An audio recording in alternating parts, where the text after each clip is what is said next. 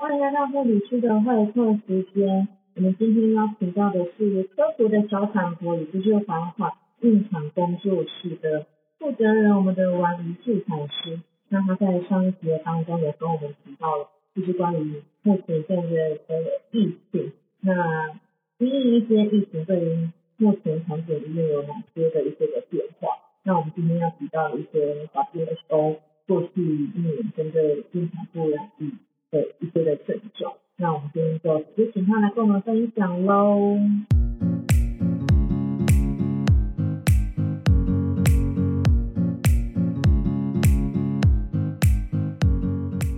所以，当他们如果得到会发烧、咳嗽、呼吸困难、出现有症状的啊。重症会比较来的比较严重一点，好，但是一般就是我们说一般的孕产妇，呃，风险并不会比较高。好，那如果我怀孕了，我要怎么预防 COVID-19？这也是 WHO 当中要提出的问答。那这些的统计，那就是孕妇其实就跟一般人一样做一样的。我们就说，嗯，勤洗手啊，保持人际距离呀，不要随便触碰眼睛、鼻子、嘴巴这些呼吸道，呃，戴口罩。那如果就是呃，就是按时候的去产检了，基本上就是你即使去产检，就是戴好口罩，呃，勤洗手，在进出门，就是呃，我自己在我的家是有设一个，就是就好像因为我我自己本身就有免疫疾病嘛，所以我就会很小心，因为我一直在吃免疫抑制剂，所以我会在我家设的。客厅的进门区，你就设一个一个专门在丢口罩，然后马上就可以洗手、把衣服换掉的地方。其实，在孕妇上，其实这样子就可以减少一些碰触的危险。那我们就说，哎。哎，孕妇应该要做 COVID-19 的快筛嘛？其实好像跳针，跟我们第一题好像跳针吼。当然就是因着产检医院跟目前台湾就是 CDC 的政策啦。目前其实嗯不需要特别先检测。当然现在就是因着接生的关系啊，产检医院会要求要检测的话，那你。为了配合产检医院，当然你必须要去做这个检测。那我们必须说，因为孕妇，呃，我想要分享一个小故事，就是为什么孕妇真的罹患重症，真的是一个蛮高的风险。哦，那呃，在我们上一周的时候，就是我们有一个线上咨询，就是我们现在因着。很多孕产妇不敢去医院的关系，我们跟两位助产师合作，我们一起就是在做呃呃助产师的咨询时间。就是当然我们不能给予诊断，但是我们会给予一些医疗上的建议，部分的建议。那个妈妈她怀孕三十周，咳嗽咳了一个礼拜，她不敢去给医生看，她觉得她自己应该就是。会会好了，就自己应该觉得会好，所以他就，哎，也没有就是去给医生看。然后他就是准备，就是他对自己的身材有很多的计划，所以他就是帮我们就是说，呃，预约一个咨询。然后当我们预约咨询的时候，我们就问他，然后他就说，哦，他咳到都咳到出血了。我就跟他说，你一定要立刻马上去看医生，而且他觉得有一点喘。然后去也确实就证实他的快筛是阳性的，PCR 也是阳性的，并且在血氧他也比一般人来就是大概九十四的状况，所以他就住院了。然后住院开始以后，根据 RCOG 的 guideline，它其实算是第二级的。呃，当然我们就是第一等级就是 green，第二等级就是 yellow。哎，在 yellow，它已经属于使用呃呼吸氧气供应设备。就是给他氧气，才只能维持在九六为左右的那个的，就是的范围。就是我们说正常的血氧值，我们大概希望至少九十六以上，到甚至到九十八左右。所以在这个状况下，他其实是要开始讨论什么时候必要的催生。好，那当然他也。啊，不知道为什么对医疗体系的不信任，但他还好，就是他也愿意问我们，所以我们就跟他，他就对于催生非常反抗。那他就是反正又隔了两天打了两天的类固醇，让宝宝的肺部成熟，在肺部成熟以后，就是血氧又继续掉，就是掉到九十以下，然后就紧急去剖腹产。好，那我们这就是我们看到在 COVID-19 中，它其实它的呃，我们就是说在孕妇她的变化。是非常大，并且有一些我们就说在会有一些隐性的缺氧的状态，所以在这个时候，就是我们说的 discuss timing of birth 是很必要性的，就是他可能不论如果还可以的话，当然在建议中没有一定要剖腹产，但是如果必要的话，呃，是需要变成重症之前，为了宝宝跟妈妈的安全，这是我们最大的。宗旨必须要就是让他们可以很安全的出生，孩子出生，妈妈也是安全的，所以必要性也是要进行剖腹产的时候，这也是必须要的医疗处置。那呃，孕产妇她会借有会 COVID nineteen 会借由怀孕传给她的新生儿吗？目前还不清楚啊，就是在 WHO，他也就直接讲，就是目前还不清楚，呃，COVID-19 是不是会随着怀孕或分娩把病毒传染给宝宝？但至少在羊水跟母乳的样本中没有看到病毒的状态。哦，那我们也分享一下最近的时事，就是说，嗯，在分娩期间，这这是有一个研究的，当然就是说，哎，经由，嗯。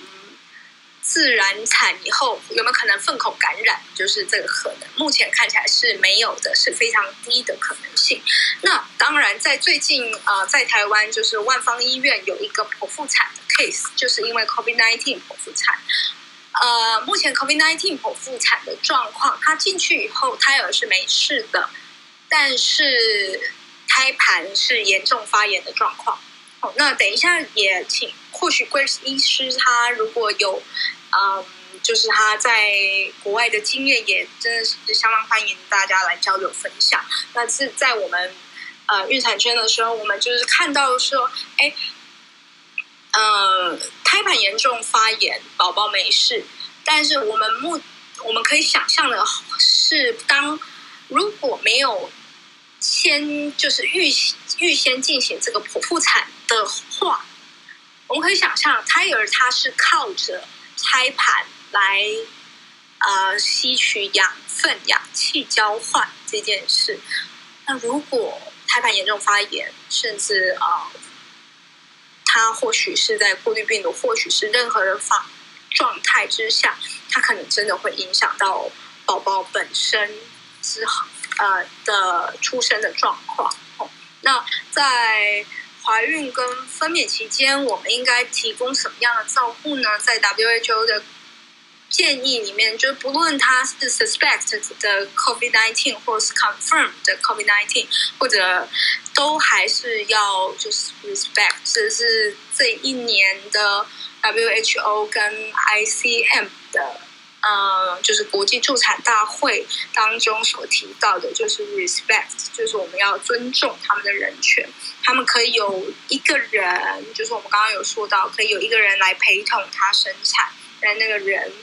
也需要经过就是一些筛检，那才就是我们要尽可能的，那让他有充分知道知识，就是知识是对等的，就是充分的 inform consent。那当然，呃，适当的缓解疼痛措施，呃，我们也必须提到说，呃，在这个状态下，部分的医院在台湾啦，就是呃，联医体制里面，就是如果 PCR 是还没出来，他们是不去打 p e n l e s 的，就是对。那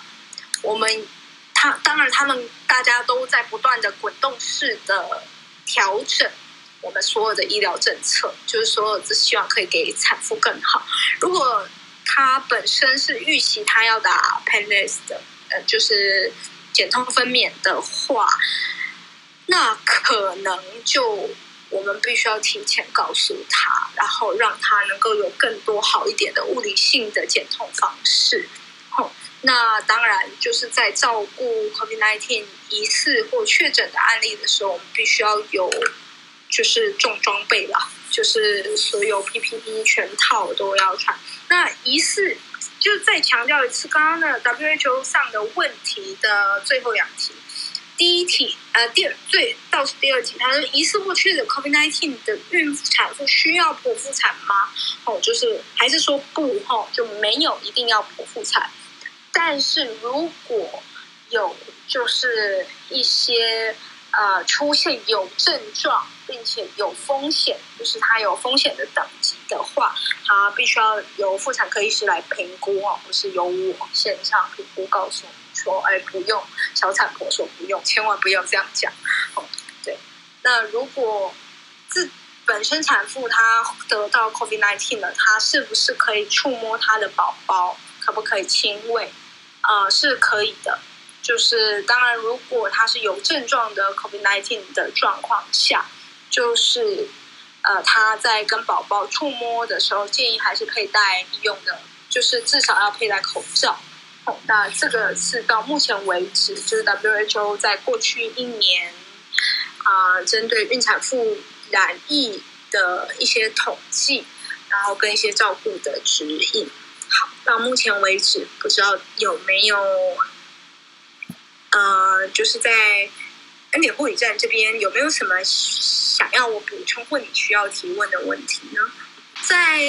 三个孕期到产后的自我照顾指引是我在第下一个的 topic，嗯，跟最后我们提到安静能希望，这我们写在我们的 bio 上面。好，三个孕期到产后的自我照顾指引，在第一孕期，当然我们最多要做的，其实呃，我们第一孕期其实是相对之下不需要医疗。呃，好比确认妊娠这件事情，可能还是得去医院，因为我有接到好比怀孕十周的妈妈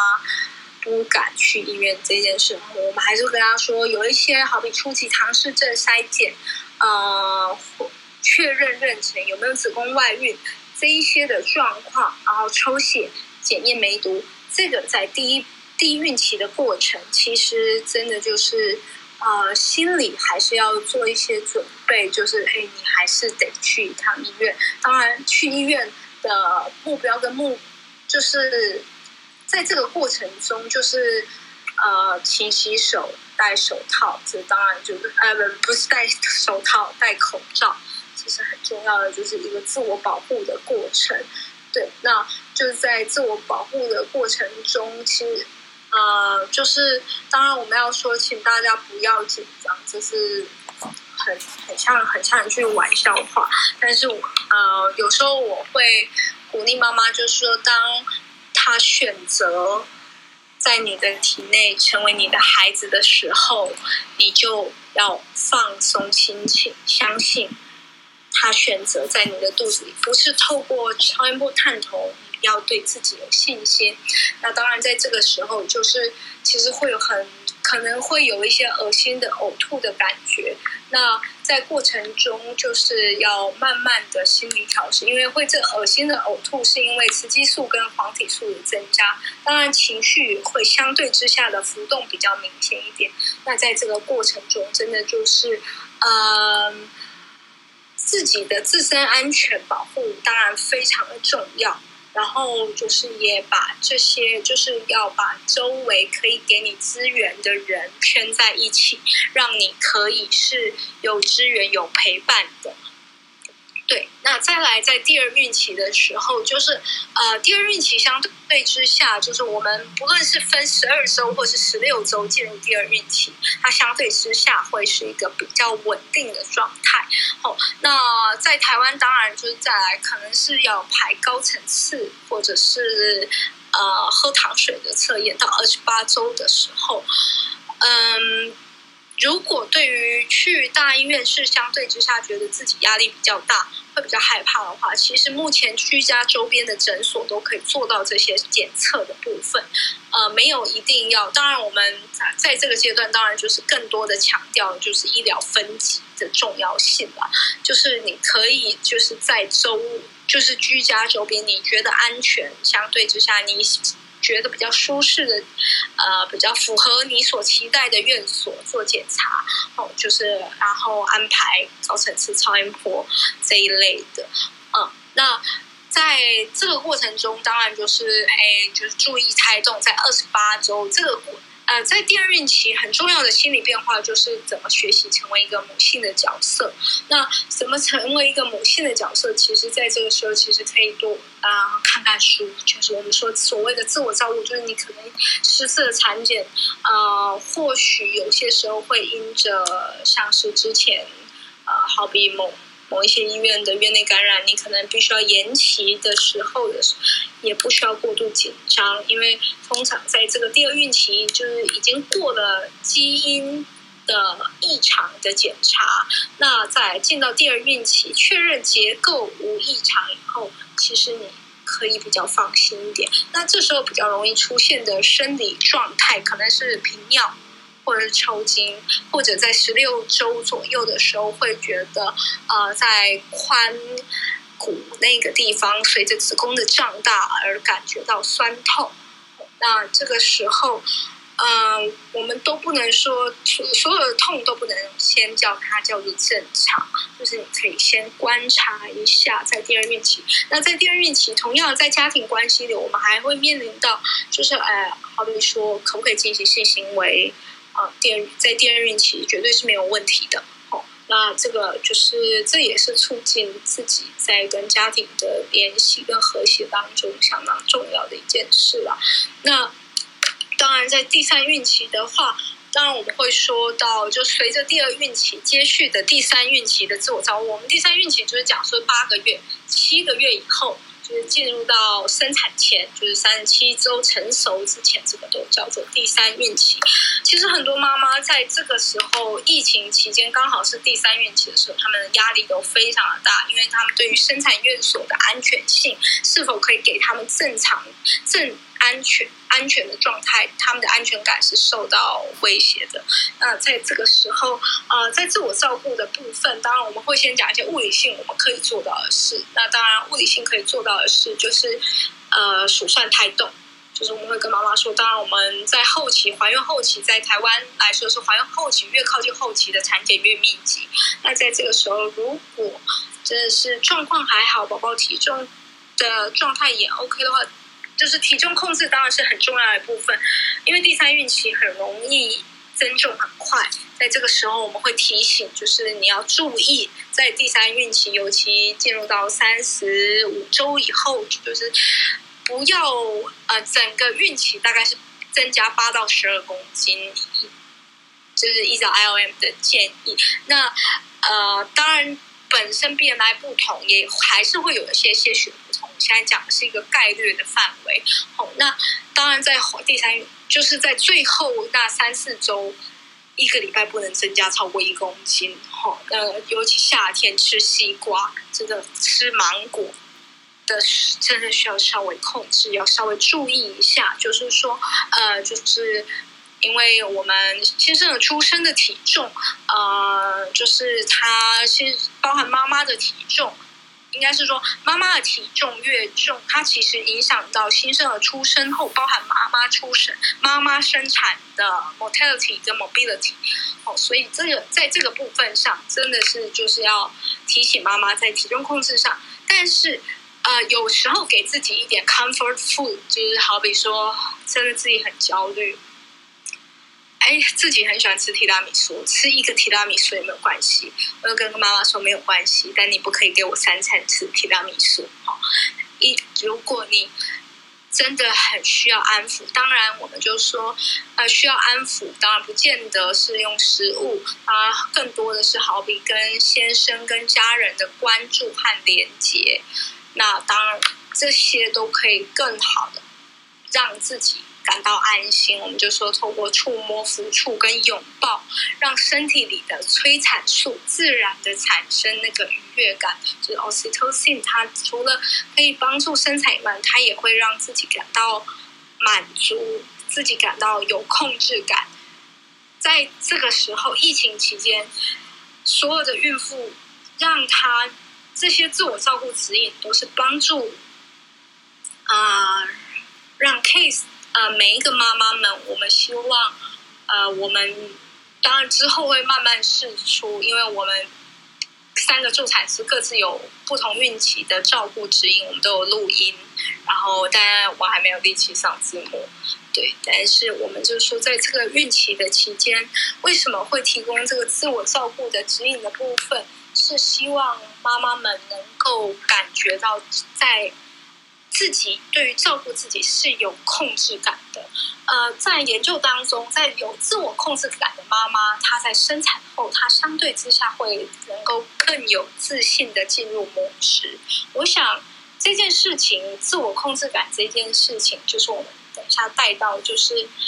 呃，想要特别提出来，在防疫期间，就是引用台湾精神科医学会的指引，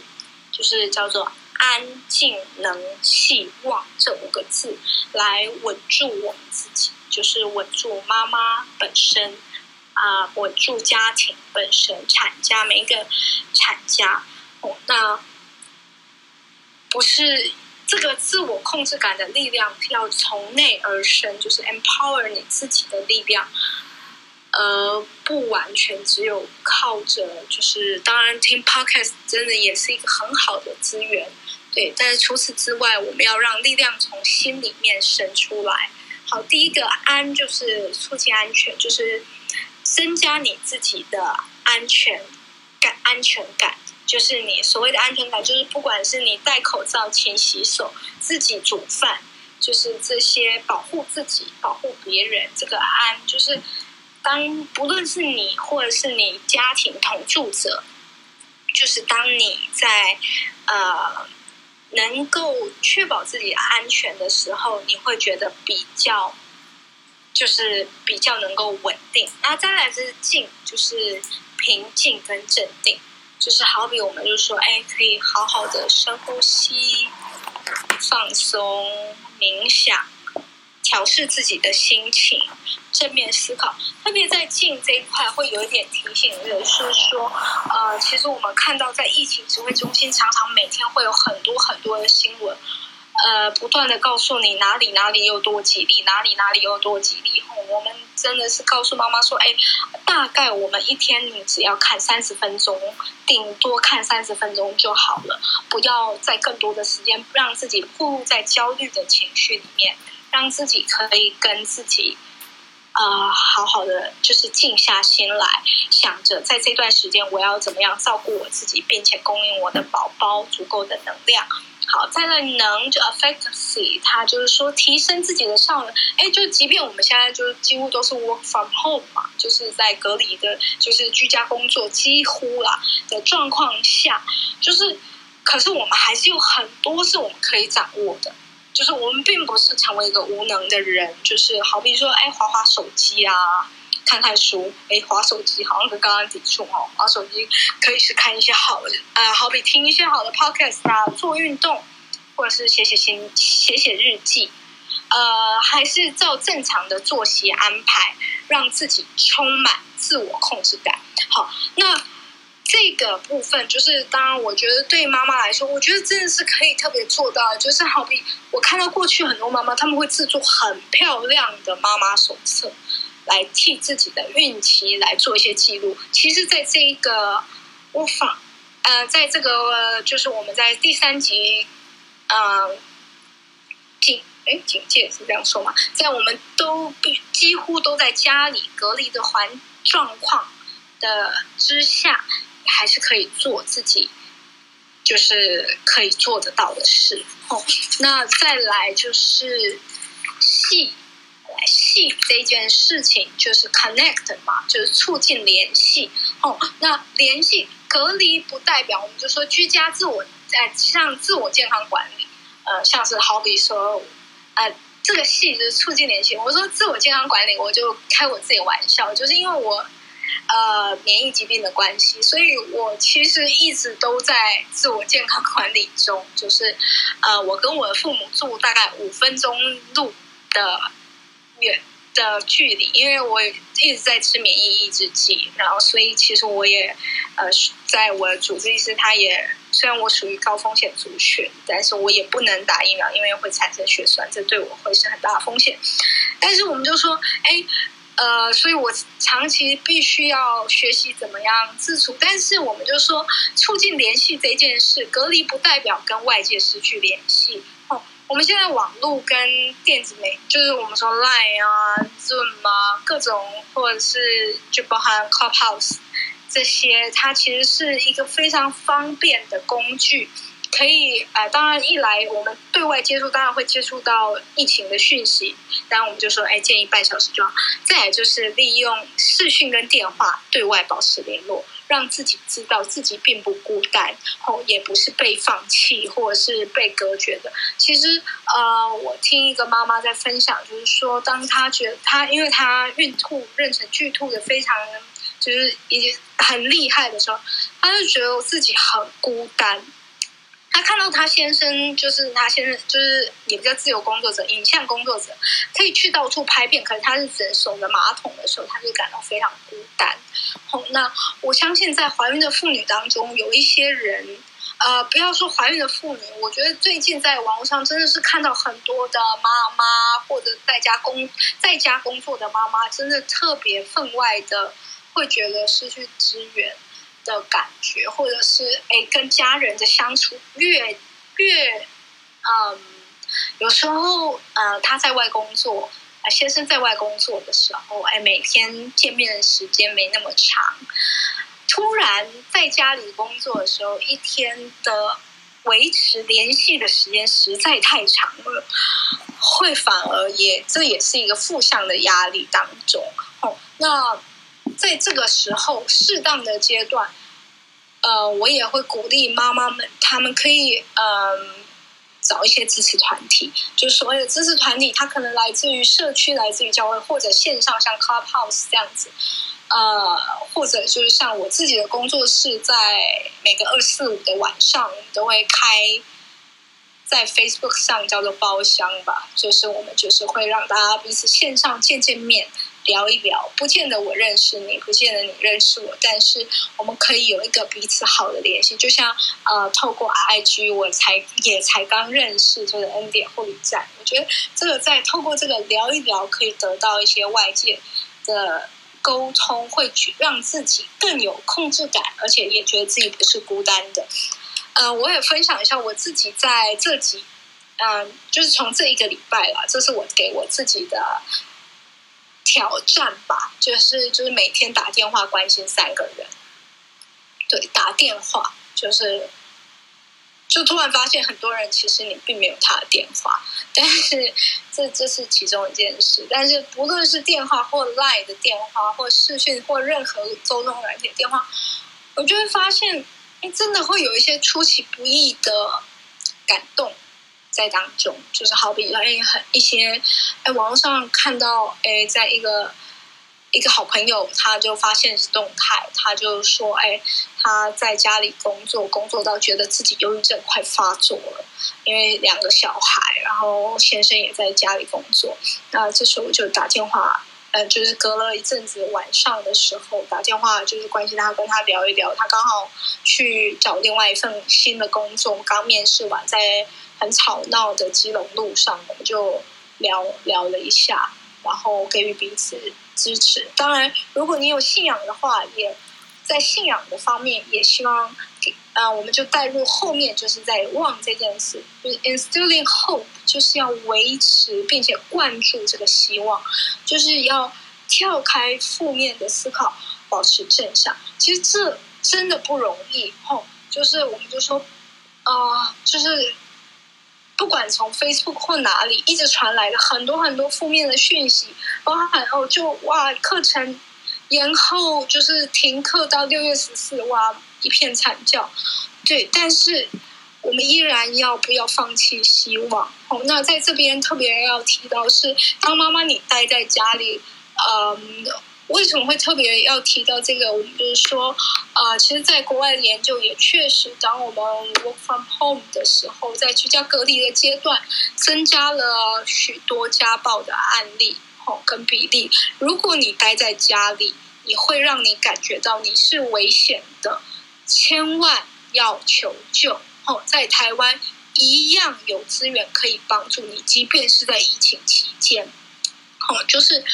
不要放弃希望。在任何时候，如果你觉得你快崩溃了，你快溃散了，请你拿起电话来求助。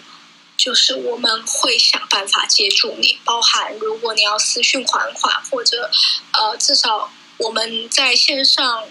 呃，或者当然这不是在自己打自己的品牌了，这就是也没有这赚什么钱，就是我们现在都是自自工自愿的安排，就是因为助产师相对之下，我们的工时是比较弹性的，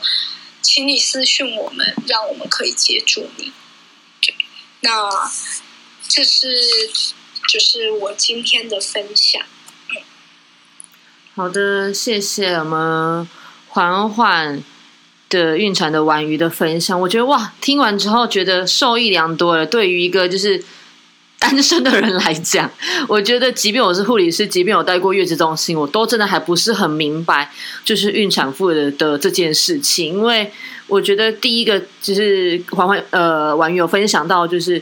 就是疫疫情当中有一些的产检医院的变化，对于这些医院来讲，假设对于一个呃初产妇来讲，好了，可能你去到医院你就开始可能害怕，或者是去到诊所你就会不知道就是该怎么办。那对于一些可能在第二阶段的孕期的产妇来讲，可能你在这个当中，呃，可能你知道怎么做了，但是在于第三孕期是，哎，你已经快要生了。刚刚就是网友分享到，就是那到底有没有需要做那个那个核酸检测呢？我觉得这都是一个很重要的讯息耶。而且对于刚刚还有提到的，就是安静能希望来讲，我觉得这是一个非常好的撇步哎。对，所以我觉得在今天的内容当中，这是一个非常非常非常好的内容，这个样子。所以也谢谢大家能够在今天的。这个我们的谈话，或者是我们在 podcast 当中所